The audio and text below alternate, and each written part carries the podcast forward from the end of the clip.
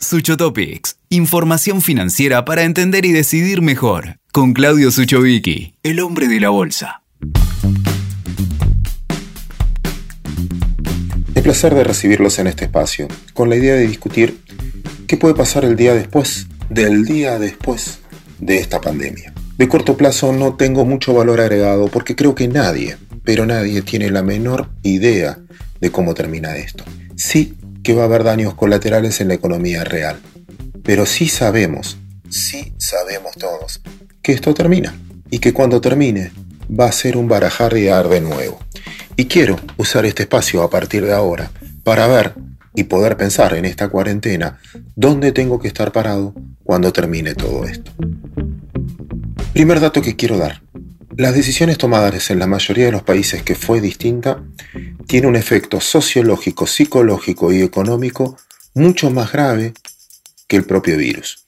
Y desde ese punto de vista va a hacer cambiar ciertas ópticas y cierto orden social de lo que estamos viviendo.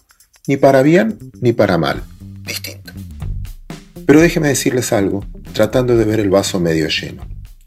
Todos los días, si uno sigue las estadísticas globales, todos los días nacen promedio en el mundo 359.000 personas. Todos los días en el mundo mueren 159.000 personas.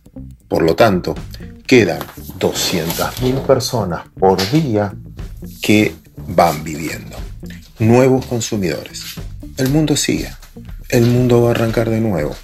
El mundo, si los ponemos en estos números, tienen mucho más para ganar consumidores de cara al futuro que para perder. Pero estos consumidores van a cambiar sus hábitos. Y es ahí donde nosotros tenemos que replantear dónde vamos a estar parados. Y lo voy a dividir en dos. Primero, lo más importante en el corto plazo es hacer lo posible para no formar parte de las estadísticas negativas. Lo segundo es no entrar en pánico y pensar juntos. 1.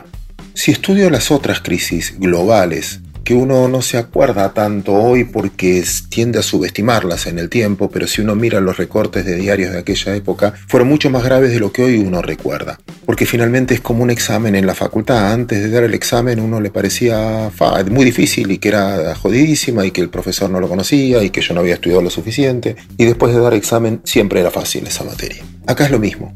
Una vez superada, todo el mundo dice, bueno, no era tan grave. Vamos entonces a esos aspectos. Cuando estudié la crisis del 2008, más cercana a todos los que me están escuchando, el día después cambió el sistema financiero. No está más Merrill Lynch, no está más Lehman Brothers, no estaba más Bernstein, pero nacieron un montón de oportunidades nuevas. Ejemplo, la banca electrónica. Ejemplo, los sistemas de pagos que no dependen de bancos. Hoy Amazon o Mercado Libre tienen más clientes bancarios que los propios bancos sistemas de pagos modernos, sistemas de pagos con el celular. Eso trajo una mala noticia para el sistema tradicional. Los bancos valen mucho menos de lo que valían antes. Y una excelente noticia para un montón de emprendedores nuevos que crearon un negocio espectacular. Si voy a la crisis del 2002, si quieren, en Argentina, también hubo ganadores y perdedores, y que se posicionaron distinta de cara a la tradicional, de lo que eran antes empresas de servicios, etcétera, o las de energía, o las privatizadas, etcétera, cambió para otro tipo de negocio. El que estuvo del lado correcto, obviamente ganó dinero. Si voy a la crisis del Nasdaq, todas las empresas que conocemos hoy, incluso esta por la que me estoy comunicando, nacieron después de esa crisis. Facebook 2013, Instagram, LinkedIn, Twitter, la que quiera. Todas, Google misma, nacieron después. Las anteriores, las que sucumbieron, solo abrieron el camino, irrumpieron para que éstas mejoren la situación. Vamos ahora entonces, ¿qué puede pasar? ¿Qué va a cambiar esto? En las nuevas generaciones. Para mí, uno, hábitos alimentarios creo que ese cambio va a ser fenomenal. ¿Por qué? Porque se van a estudiar las pandemias que todas nacieron de cómo nos llevamos con la alimentación y los bichos del mundo. Todo el mundo vegano, todo el mundo más sano, todo el mundo, eso va a ser una oportunidad de negocios para algunos. Otro, la sustentabilidad del planeta. Sostenibilidad debería decir para mejorar.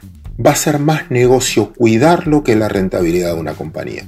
Los jóvenes, todos estos nuevos que están naciendo, van a vivir 110 años, por lo menos, o como mínimo, 90 años más los que tienen 20 en este planeta. Lo tienen que cuidar. Y ahora se dieron cuenta como nunca.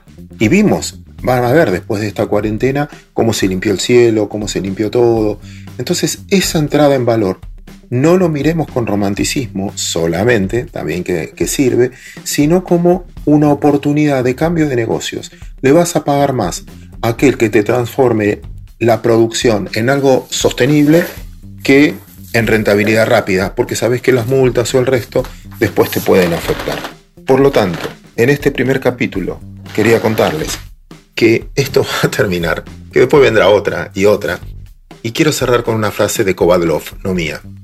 Kovadlov dice que uno madura en serio cuando está enfrentando problemas nuevos. Cuando discute los mismos siempre es que está atrapado, no maduro. Si yo sigo riéndome con los chistes de Tato Bores o de, no sé, del que fuera, significa que no maduramos en el tiempo. Esto puede ser un paso adelante. Mirarlo desde el lado constructivo. ¿Qué se puede hacer? Obviamente con muchos daños colaterales y obviamente, como dije al principio, cuidándonos de no ser la parte dura de la estadística. Escuchaste Sucho Topics con Claudio Suchovicki. WeToker. Sumamos las partes.